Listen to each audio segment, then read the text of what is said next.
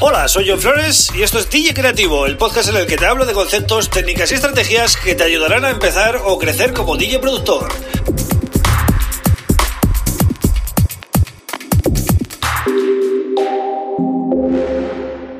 Hola, bienvenido, bienvenida a DJ Creativo. Mi nombre es John Flores y este es el episodio número 43 del podcast. Hoy vamos a hablar de producción, ¿vale? Y concretamente de esa fase de la producción en la que ya estás montando el tema para que todo tenga sentido y digamos que sea interesante, ¿no? De cara al oyente, ¿no? Entonces, em, ¿cómo hacer un buen arreglo?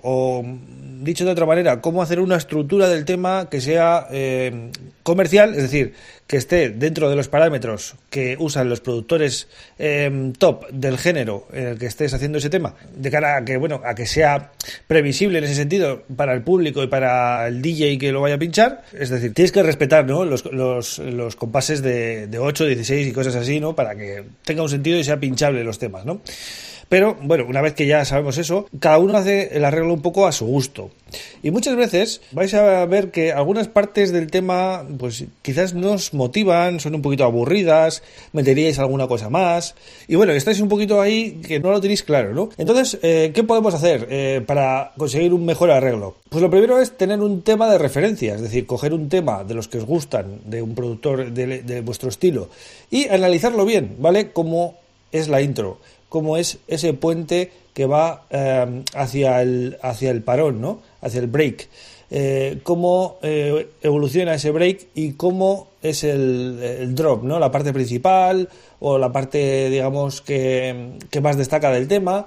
Luego, cómo va eh, cayendo, ¿no? Si es que mm, cae ya, o cómo entra otro puente y otro parón y otro drop y otro, otra caída. Es decir, tenéis que analizar siempre esas, esas estructuras, ¿no? Al final son fórmulas que vais a ver que se repiten bastante, pero eh, no todo el mundo las aplica igual. De hecho, yo una vez por hacer un experimento eh, cogí varios temas de Beatport, digo, bueno, pues esto al final no es tan difícil, ¿no? Supongo que todo el mundo lo hará parecido. Pues no, eh, siempre hay cambios entre, entre temas y algunos incluso me dejan así un poquito frío porque digo, a ver, aquí realmente tenía que haber entrado esto y no ha entrado.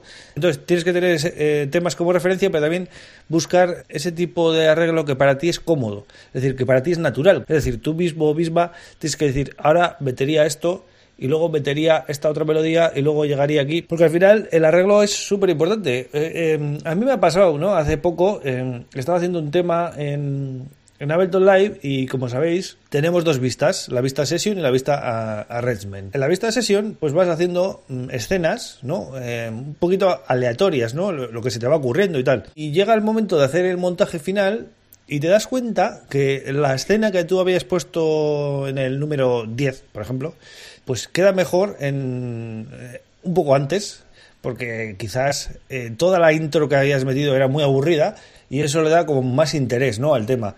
O eh, te das cuenta que el break, el parón, es demasiado largo y no aporta mucho, es decir, no hay muchos cambios, luego no, no sales bien del parón, o sales con mucha, demasiada energía o con poca energía, no va evolucionando el tema. Entonces, eh, todo ese tipo de cosas tenéis que mirar, ¿no? Y eh, acordaros también aquí del menos es más. Muchas veces tenemos demasiadas cosas, queremos meter muchas cosas en el proyecto y os vais a dar cuenta que hay temas que son muy buenos y que realmente tienen muy pocas cosas. En parte también por la automatización. Mañana voy a, voy a hablar, voy a hacer un podcast eh, exclusivo de automatización, porque creo que es un tema muy interesante y merece también su podcast, ¿vale? Pero hoy estoy hablando del arreglo.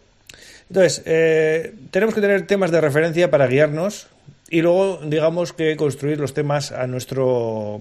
A, de, de, una manera natural, pero primero hay que fijarse en cómo lo hacen los demás, ¿vale? No lo hagáis a vuestra bola sin más, primero analizar mucho y luego ya decidir qué tipo de arreglo queréis hacer, ¿vale? Es una de las cosas más importantes. Se habla mucho de mezcla, se habla mucho de mastering, se habla mucho de ciertos temas que son así como muy recurrentes, pero el arreglo, mm, bueno, es, un tema que es secundario, ¿no?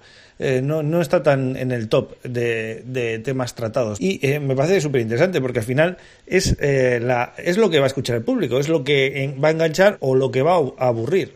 En el tema que os estaba comentando yo antes, simplemente cogiendo las, las escenas y cambiándolas de sitio, me pareció que el tema era mucho más interesante, mucho más dinámico, no se me hace tan aburrido la intro ¿Vale? Porque una de las cosas que está relacionada con el arreglo es eh, la duración también, ¿no? Eh, depende qué estilo estés haciendo, vas a tener que hacer eh, una duración u otra. Si haces música electrónica de baile, generalmente los temas pasan de los 6 minutos casi siempre, ¿vale? Entonces, hacer un arreglo interesante con 6 minutos y pico, 7, cuidado, no es nada fácil.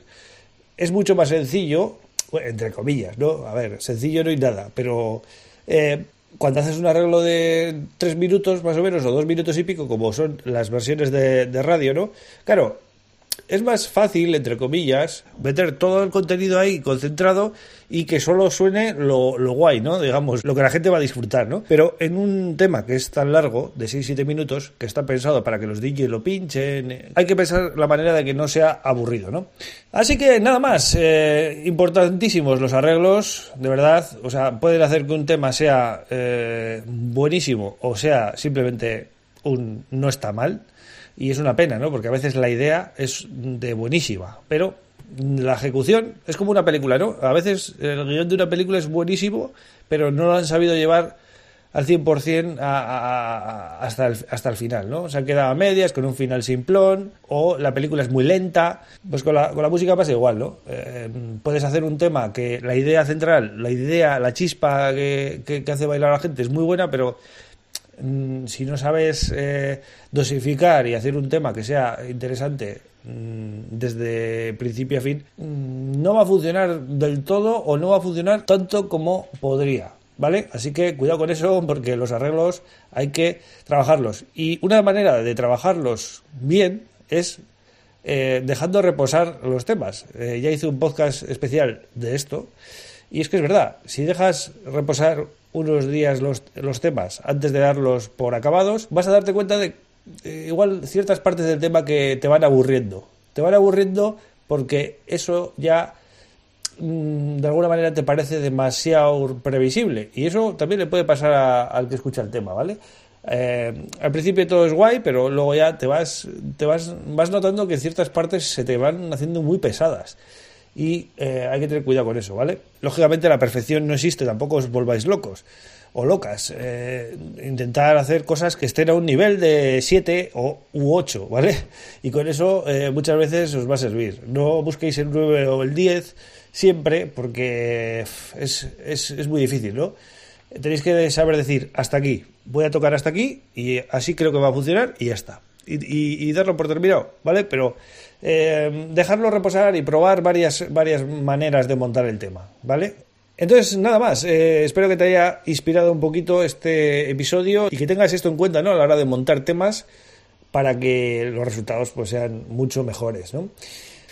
Ya sabes que puedes visitar yofles.pro, donde encontrarás eh, ocho vídeos, ocho vídeos de, tutoriales, ¿no? Donde explico diferentes cosas que no suelo tratar en el podcast.